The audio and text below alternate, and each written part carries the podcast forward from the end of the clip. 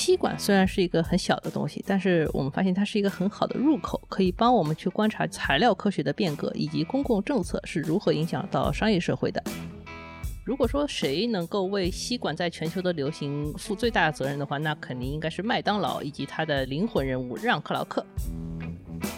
不同的算法、不同的视角的话，都会产生不同的判断。塑料的话，其实是在这种比较复杂的情况下面，逐渐的被污名化了。具体到塑料吸管这个小的产品上呢，它被打倒其实是因为一个具体的画面。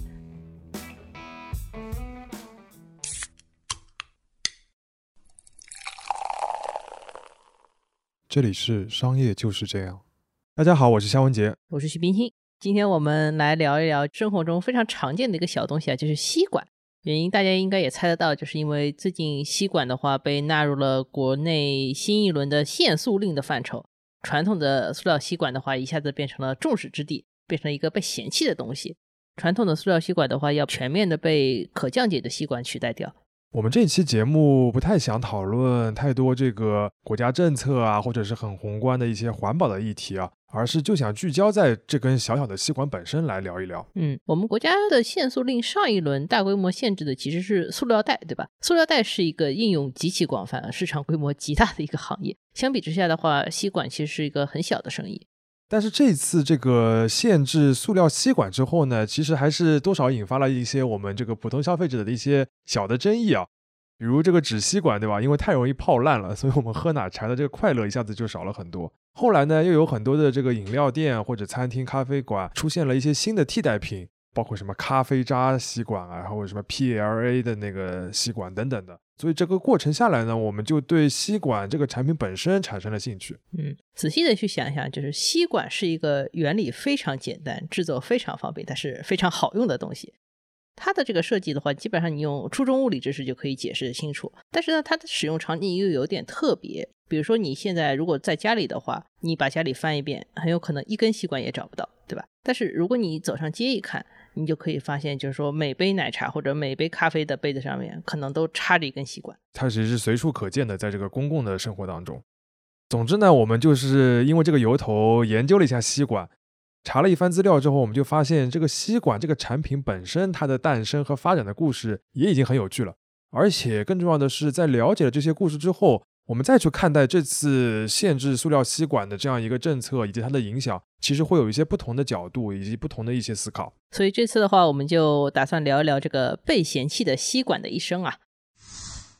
我们先说说吸管这个东西到底是怎么来的吧。就是这个部分的话，我讲出来可能大家就会觉得很反常识。就是考古学的判断是，世界上最早的吸管出现在五千多年前，然后它是在两河流域下游的苏美尔城里面出现的。在发掘一个墓穴的时候，考古学家找到了一根用金子和青金岩做成的吸管，然后在这个幕墙上面还画了一个生活场景，就是说那个时候城里面的大家是会拿吸管来喝酒。那个时候的酒的话，不是我们现在这种工业酿造的啤酒啊、葡萄酒，它的罐子底下很大一部分都是发酵剩下来的渣，你用吸管来喝的话，可以避免喝到很多渣，把嘴护住，对吧？啊，但是这个吸管很贵气啊，金子和青金盐啊，对呀。我还听说另外一个更反常识的一个科学实验啊，就是从另一个角度能说明吸管是多么能够符合我们的本身的本能啊。就是科学家找了好几种猩猩，然后呢给他们好几种管子类的东西，有硬的，有软的，然后呢就给他们放了一杯果汁，对吧？看他们怎么办。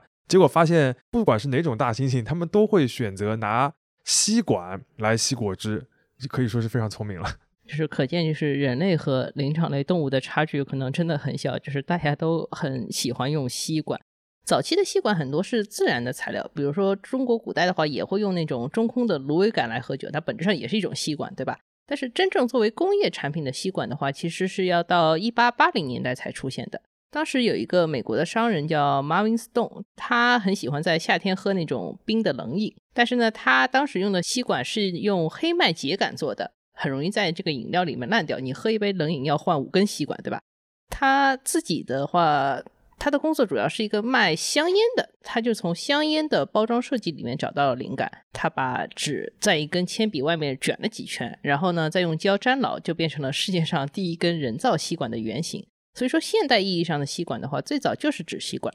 在一八八八年的时候呢，Marvin Stone 终于想想，就说我要把这个东西做成个生意。他就为这个发明申请了一个专利。到一八九零年的话，开了一家工厂，专门来生产这种纸吸管，而且在报纸上大打广告。到一九三零年的时候的话，另一个发明家的话，对于纸吸管又做了一个改进。这个改进非常有意思，就是他把一个螺丝卡到这个吸管里头，然后把这个纸吸管压出一个螺旋的纹路来，然后他就把原来直的纸吸管变成一个很容易弯曲的形状。这个设计的话，对于卧病在床的病人来说是很方便，因为你躺在床上也可以来喝到饮料了。在这边，我要先提醒一下各位啊，尤其是小朋友，不要随意将一个东西塞到一个洞里边，尤其是塞到身体里边。这是非常危险的。这个话题我们后后还会提到。嗯，回到说吸管这个话题啊，就是当时 Marvin Stone 发明吸管这个事情的话，其实它有一个优势，就是它赶上了美国城市化过程当中一个很好的时间点。当时的话，很多美国人是从农村搬到城里去工作和居住的。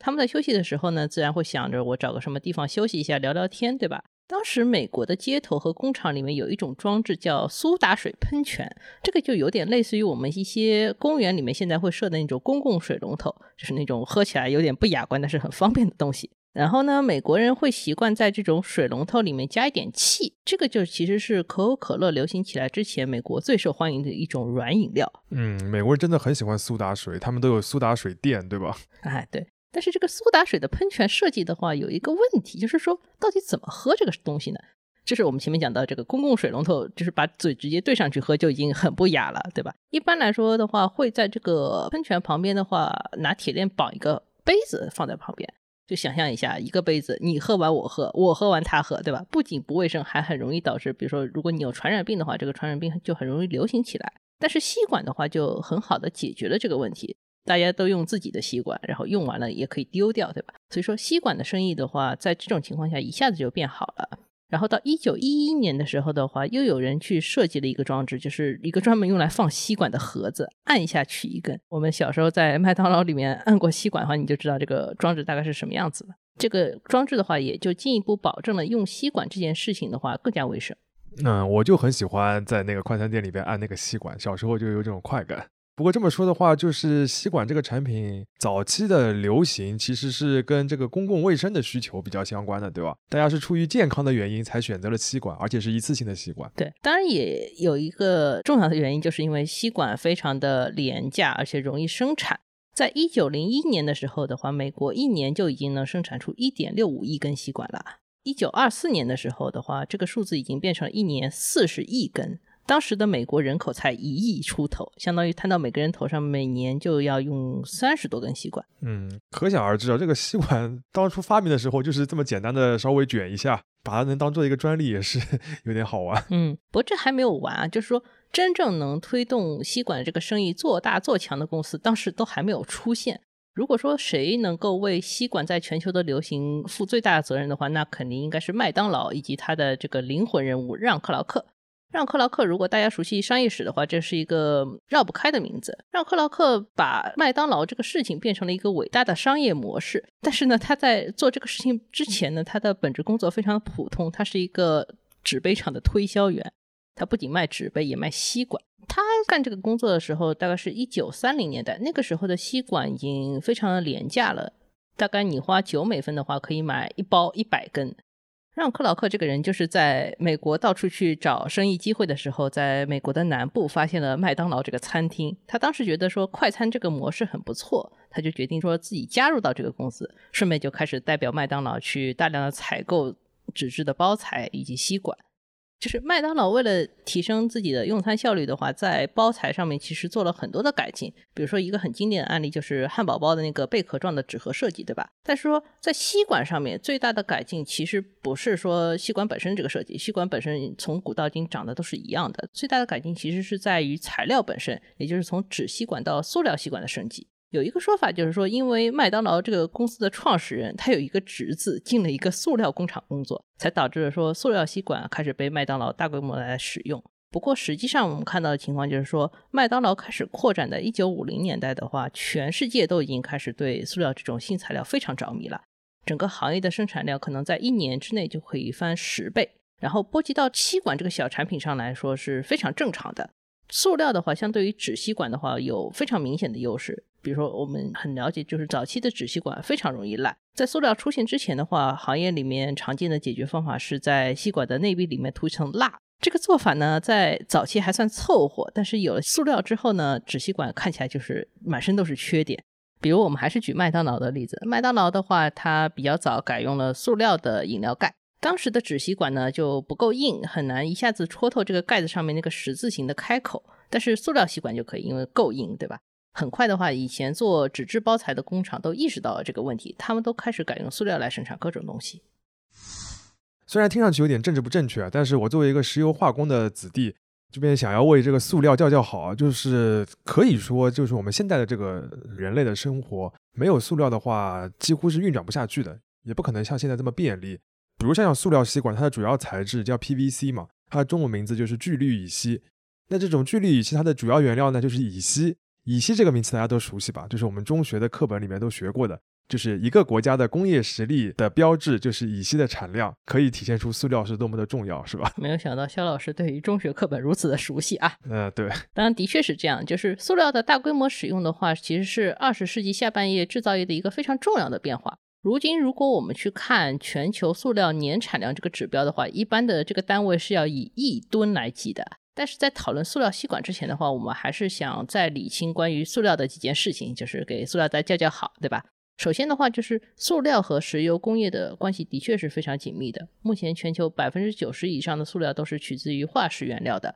不过呢，生产塑料其实只花掉了地球上百分之六的石油消费量，其中呢，这个百分之六里面有一半是进入到最终产品的，另一半的话其实是用在生产这些产品的热能供应上的。百分之六这个水平大概是什么水平呢？就是其实跟全球航空业的耗油量是接近的，那就相当于你不生产塑料，就相当于全球不飞飞机。不过也有人认为，就是如果塑料行业再这么继续发展下去的话，到二零五零年的话，它在全球石油消费量中的占比的话，会升到百分之二十，也是个不小的数字了。其次的话，就是塑料的应用范围的话是非常广的，很多塑料其实是被用在你想象不到的地方，对吧？比如一辆小汽车，它可能百分之十五的重量都是来自于塑料的，然后一架波音客机里面也有可能是一半的材料都是塑料。具体到塑料包材的这个部分，也就是说我们平时常见的箱子啊、包装袋啊、瓶子啊、保鲜膜啊，还有我们今天讨论的吸管这些。它们也是塑料的一个很重要的使用场景。塑料包材的话，大概可以占到全球塑料使用总量的百分之二十六，四分之一。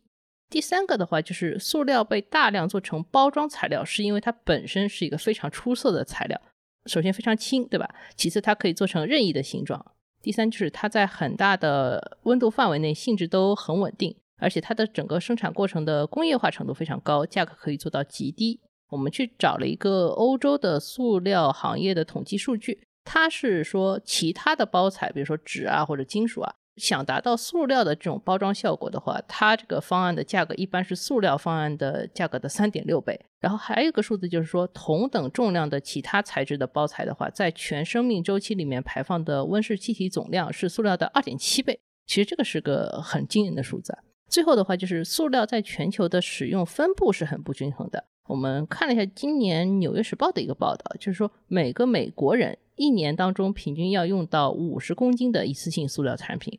而中国人的一次性塑料消费量的话是美国的三分之一，印度的话更少，印度人只是美国的十二分之一，就是非常少的一个量。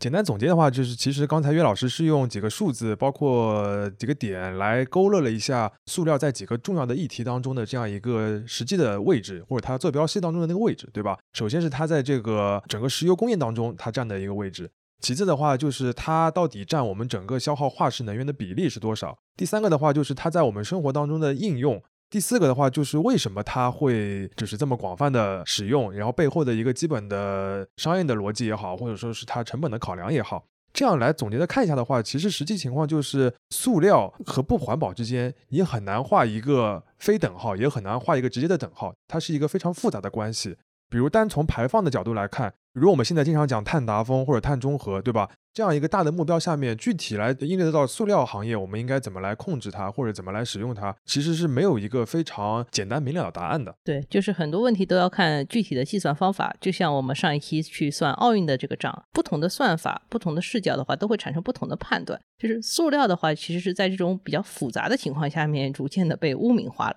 具体到塑料吸管这个小的产品上呢，它被打倒其实是因为一个具体的画面。我来跟大家描述一下，就是二零一五年，一个德克萨斯农工大学的学生，他为了去做自己的博士论文，跑到哥斯达黎加去研究海龟。结果呢，他在跟同事在海滩上面走的时候呢，找到了一只鼻孔里面卡了一根吸管的海龟，然后他们把这个海龟解救出来，并且把它那个吸管给抽出来了。这个过程被拍成了一个视频，结果呢，在 YouTube 上面成了当年的爆款。就是这个吸管紧紧的贴在海龟鼻孔内壁的镜头，唤醒了很多人的环保意识。嗯，所以说不要随便把吸管插到身体里面的洞里边，对吧？啊，对，海龟的洞里面也不可以啊。嗯，对。就说海洋当中的塑料垃圾的话，其实是塑料污染问题当中矛盾非常突出的一个角度。我们前面讲了很多塑料在生产和使用环节的优点，但是大家很明显的发现，我们没有提这个后端处理上面难度和这个问题啊。世界经济论坛在二零一六年联合了一个艾伦麦克阿瑟基金会以及麦肯锡发布了一份报告，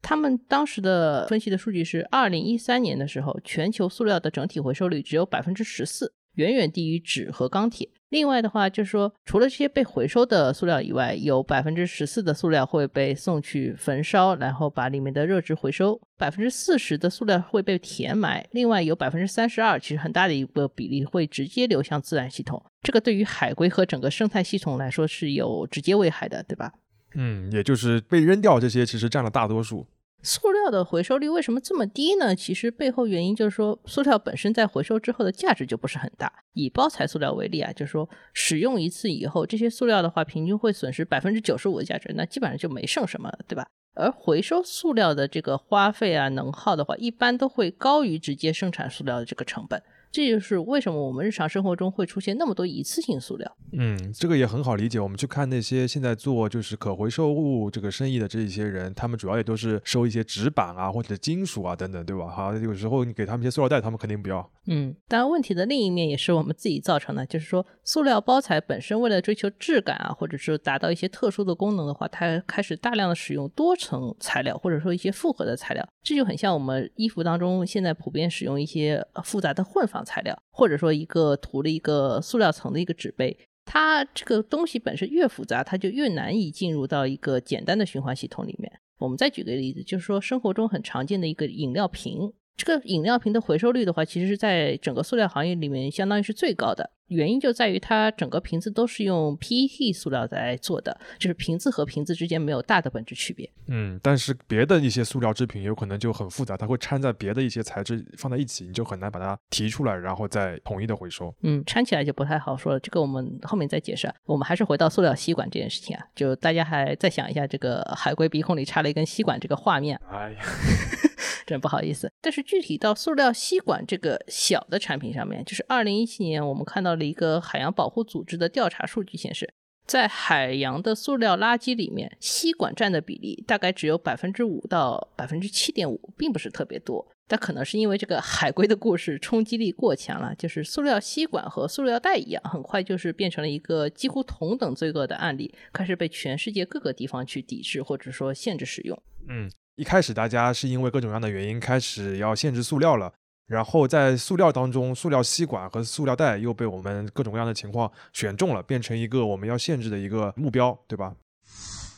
说到这个限制塑料吸管或者是禁用塑料吸管这个话题啊，其实这个限塑令这个事情不是单单只有在中国有啊，最近十来年，欧洲啊、美洲啊，很多发达国家都在提这个概念。我们国家属于是比较积极性很高的，对这个方面很重视。嗯。中国的限塑令的话，其实比其他很多国家都来的要早啊，是吧？嗯，它在最早一版其实是在二零零八年提出的啊，当时中国还在办奥运呢。当时强调的是，就是各个地方不能免费提供塑料购物袋，以及不得销售不符合国家标准的塑料购物袋，也就是那种超薄型的塑料袋。因为这种塑料袋的话，在环境里面很容易变成碎片，就是对于环境的危害是确实是比较大。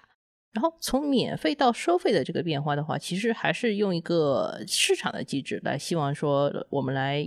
就是通过收费的方式来降低整个塑料袋的使用量。嗯，那个时候主要的印象就是超市，对吧？现在超市都比较少了，还有便利店里边，你要用塑料袋的话，都得收几毛钱了嘛，对吧？具体到限制塑料吸管的这一轮限塑令的话，其实是在二零二零年一月份发布的。这一轮限塑令的管制主体的话，除了吸管的话，还有一些别的方向。我们大致归一下，就是四个大的方向。一是塑料袋还是塑料袋，二是塑料餐具，三是酒店行业的一次性用品，四是快递的塑料包装袋。其中的话，除了说酒店行业的这个所谓的六小件以外的话，剩下的三个方向的话，要求都不再是免费和收费的问题了，而是要求你要改材质，你要用可降解的原材料。这个可降解塑料这个词现在也是经常听到了啊。哎，这个词概念也很复杂，我们一会儿再展开吧。我们还是去研究了一下限塑令本身这几句话的文本。但是在研究了限塑令这个文本以后，我们会发现，就是针对塑料吸管的话，它这句话是这么说的：全国范围餐饮企业禁止使用不可降解一次性塑料吸管。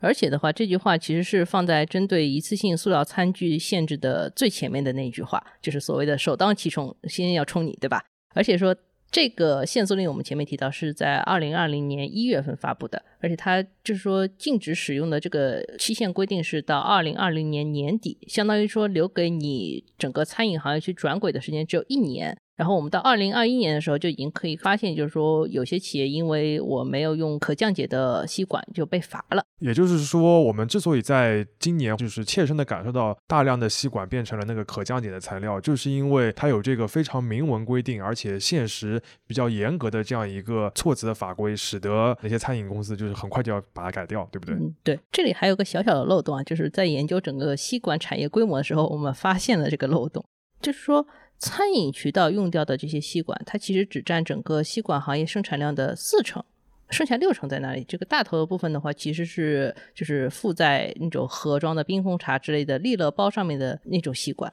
短短的，对吧？这种吸管叫所谓的工业配套产品。针对这个部分的话，我们其实没有找到非常具体的监管细则，也没有要求他们也去用什么可降解材料，对吧？所以说，先去抓那些零星的餐饮渠道，而不管大企业这个事情的话，我们也有点费解。这么来看的话，餐饮企业这个压力还是蛮大的，因为短短这一年的时间还是蛮紧张的，他们一下子要把这么多产品换掉，对吧？还是有点压力。嗯，当然说现在我们中国的品牌营销水平普遍都比较高。大家都把就是说短时间内改用新吸管这么一个有压力的事情，变成了说我要去追求环保，或者说我要在短时间内达到限塑令要求的这么一个广告。这个事情的话，其实是很有意思的一个现象。当然，就是说在消费者看不到的地方，就是这些品牌为了真的用上这种符合可降解要求的吸管，其实去找了很多的厂家去做了很多的调研。在新的一期《第一财经》杂志里面呢，我们的同事王一月就去采访了几家真的去生产这种所谓可降解吸管的厂家。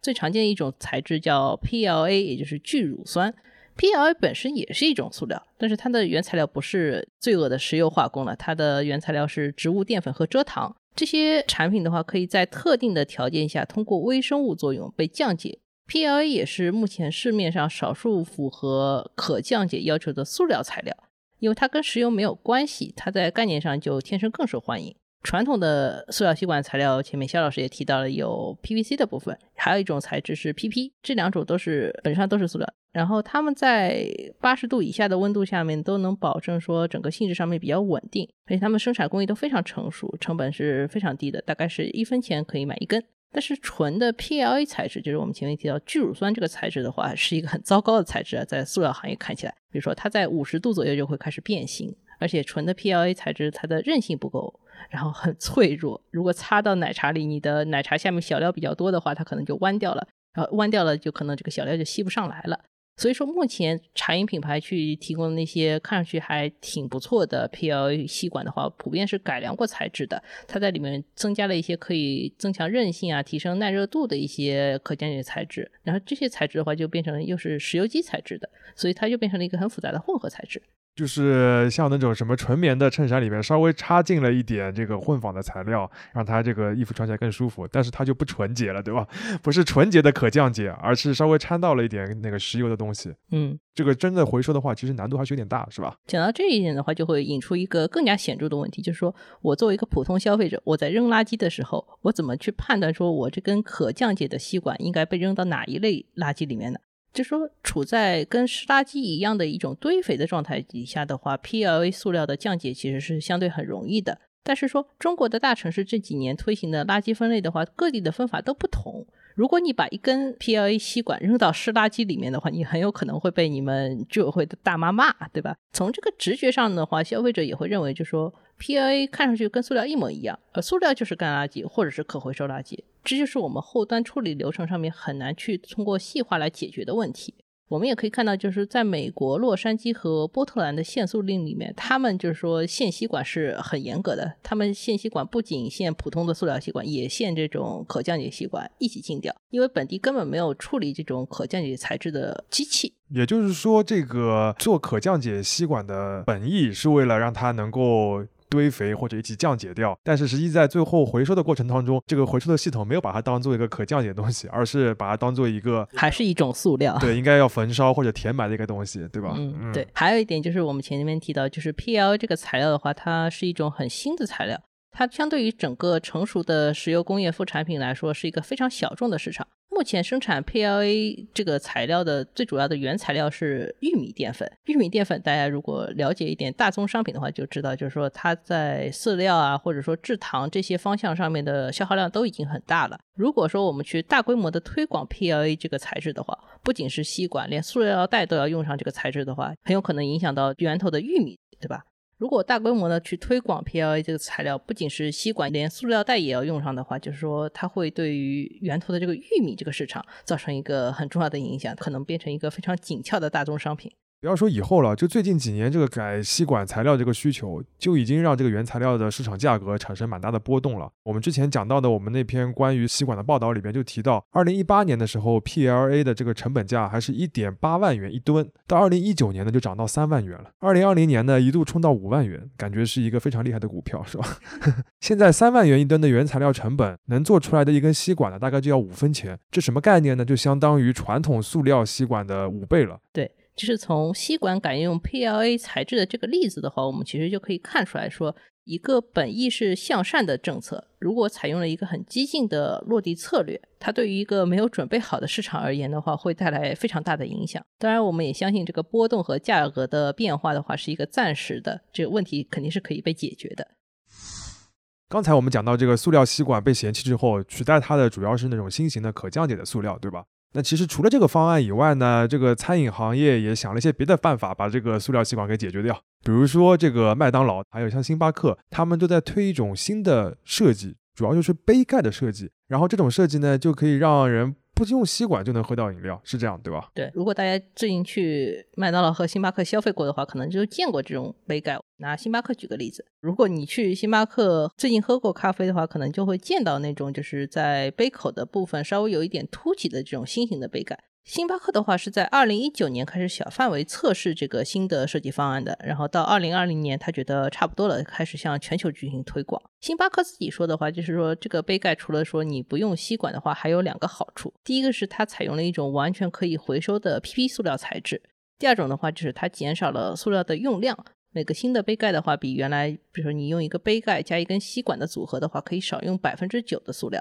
不过说针对这个第二点，这个少用塑料这件事情的话，很多环保机构和塑料行业的从业者都表示过怀疑。我看到过两个说法，第一个说法就是说，这个用上了新杯盖的这些星巴克饮料的话，平均每杯的话实际上是增加了零点九三克的塑料的。另外一个说法就是说，这个杯盖不是有一个凸起的部分吗？这个凸起的部分用的塑料的话，就其实可以生产五根吸管了。当然，还有一个特殊情况就是说，星巴克有一些饮料的话，它顶上是带奶油的，比如说一些星冰乐，对吧？星巴克其实还是会给你一根吸管的，不是说你真的嘴对上去喝。也就是说，它也不能完全的取消吸管，对吧？而且大家应该都知道，这个新冰乐对于星巴克整个销售是多么的重要，对吧？它这个地位是不可撼动的啊！对对对，就说干掉吸管这件事情的话，虽然说星巴克和麦当劳的话，他们已经迈出来第一步，而且目前看起来做的还行，但是其实是有很长的路要走的。本质上呢，还是因为吸管这个产品过于优秀，它很难被其他更简洁的方案取代。最后的话，我们再去探讨一个问题，就是我们前面介绍塑料的时候提到说，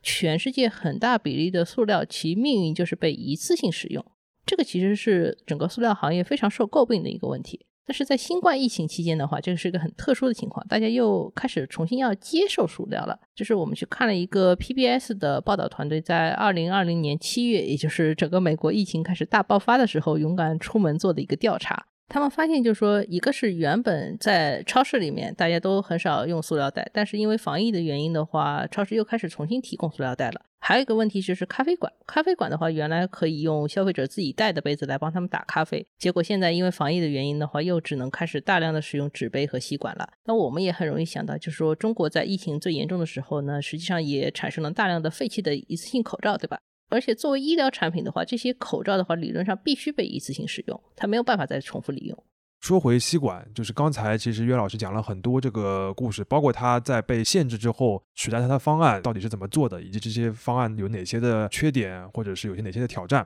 总结一下的话，就是其实吸管这个小小的发明啊，在过去一百年的时间里边，还是经历了很大的这个命运的起伏的，是吧？一开始是快速的能够在全球的推广，然后在最近的这段时间里边，又变成了一个被嫌弃的一个众矢之的。我们当然可以去探讨或者去指责这个吸管所代表的这个一次性塑料，这个一次性的这个问题，这可以说是整个塑料行业的这个原罪之一啊。但是如果只是为了朴素的环保的理念或者态度，就把大量的这个政策压力和这个新材料在短时间里面用用在这么小的一个场景上的话，似乎也不是最好的做法，对吧？对，就是吸管虽然是一个很小的东西，但是我们发现它是一个很好的入口，可以帮我们去观察材料科学的变革以及公共政策是如何影响到商业社会的。